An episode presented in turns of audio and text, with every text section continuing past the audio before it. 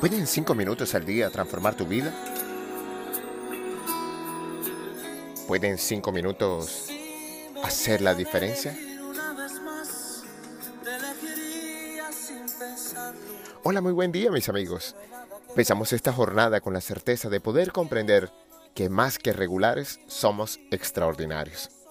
La palabra que vamos a meditar el día de hoy es un homenaje a todas aquellas personas que han dedicado su vida a transformar el concepto de discapacidad de nuestra sociedad, a todos aquellos que comprenden que el ser humano tiene miles de millones de formas diferentes de manifestarse, pero solo una esencia, y que son conscientes además que el amor es una fuerza muy poderosa que tiene miles de maneras de obrar y expresarse a través de cada uno de nosotros.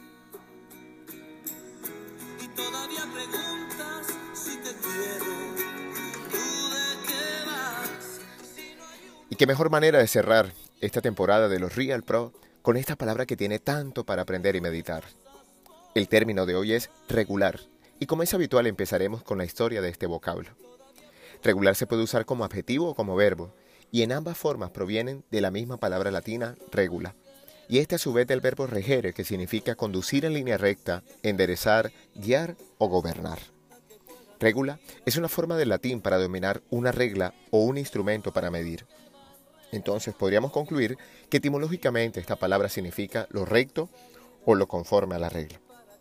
Así pues, como verbo regular es determinar las normas o reglas a los que se debe someter o ajustarse algo o ajustar algo a una regla, o hacer que algo se mantenga en el grado o la condición deseados.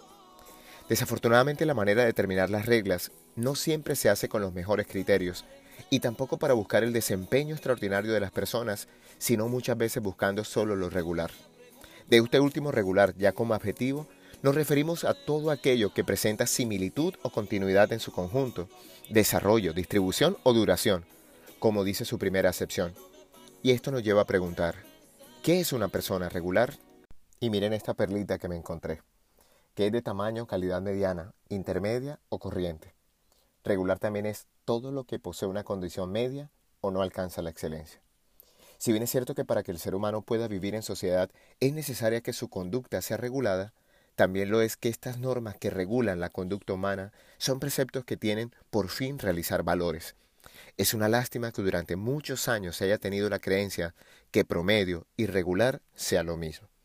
Y aún peor, las personas con una inteligencia promedio, también llamadas neurotípicas, conciben a las personas con discapacidad intelectual como de un nivel inferior de cognición y no como una forma distinta de inteligencia, calificada como neurodivergente. Pero como expresa el doctor Roberto Govela Espinosa de la UNIVA de México, cuando se hace referencia a las personas con discapacidad, se piensa en ellas como seres poco evolucionados, deficientes e incapaces de tener una vida independiente, y por ende se les condena a necesitar siempre de un cuidador o una institución. Sin embargo, los avances en la investigación en las áreas de la salud y la legislación de sus derechos han cambiado un poco el panorama desde el cual es visto su realidad, generando mejores opciones para su calidad de vida. Y luego añade, que hay que considerar que si se comprenden las características de las personas con discapacidad intelectual y la forma como conciben el mundo que los rodea, se estará en condición de proponer una serie de estrategias metodológicas que permitan un acercamiento a su realidad. Hoy día se sabe que los seres humanos somos iguales porque tenemos las mismas necesidades, comer, dormir, respirar y muchas otras cosas que nos hacen iguales, como es la naturaleza del ser humano. Nos duele, lloramos, reímos, sentimos y soñamos pero también comprendemos que todos nosotros somos diferentes, que no hay dos personas que piensen igual, así sean gemelos idénticos, que no hay dos personas cuyos sentimientos, pensamientos, acciones y omisiones sean exactamente las mismas.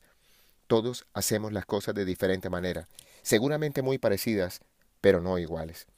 Por eso desde el 2011, todos los 21 de marzo, se conmemora el Día de las Personas con Síndrome de Down. Con esta celebración, la Asamblea General de las Naciones Unidas quiere generar una mayor conciencia pública sobre la cuestión y recordar la dignidad inherente, la valía y las valiosas contribuciones de las personas con discapacidad intelectual como promotores del bienestar, de la diversidad de sus comunidades. Asimismo, quiere resaltar la importancia de su autonomía e independencia individual, en particular la libertad de tomar sus propias decisiones. Así pues, que este audio del día de hoy que vamos a compartir en este y en el próximo día hasta la nueva temporada de Real Pro sea un homenaje a todas aquellas personas que cada mañana se levantan con la esperanza de cambiar este panorama. La canción que acompaña esta meditación se llama Tú de qué vas de Franco de Vita y con un hermoso video de sensibilización nos invita a mirar la realidad de una manera no tan regular. Hoy te habló tu amigo Luis Gabriel Cervantes, desde el lugar de Midas, para recordarte que cuando dedicas cinco minutos al día para ti, comprendes que más que regular, cada vida es extraordinariamente maravillosa. Síguenos en nuestras redes sociales, arroba Luis Cervantes y arroba Abre el Tesoro en Instagram, o visita nuestra tienda en la página web www.luisgabrielcervantes.com.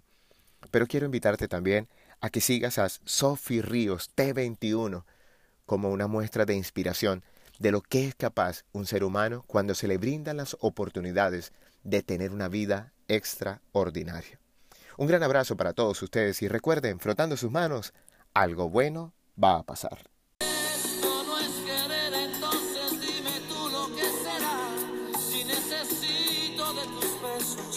que respirar.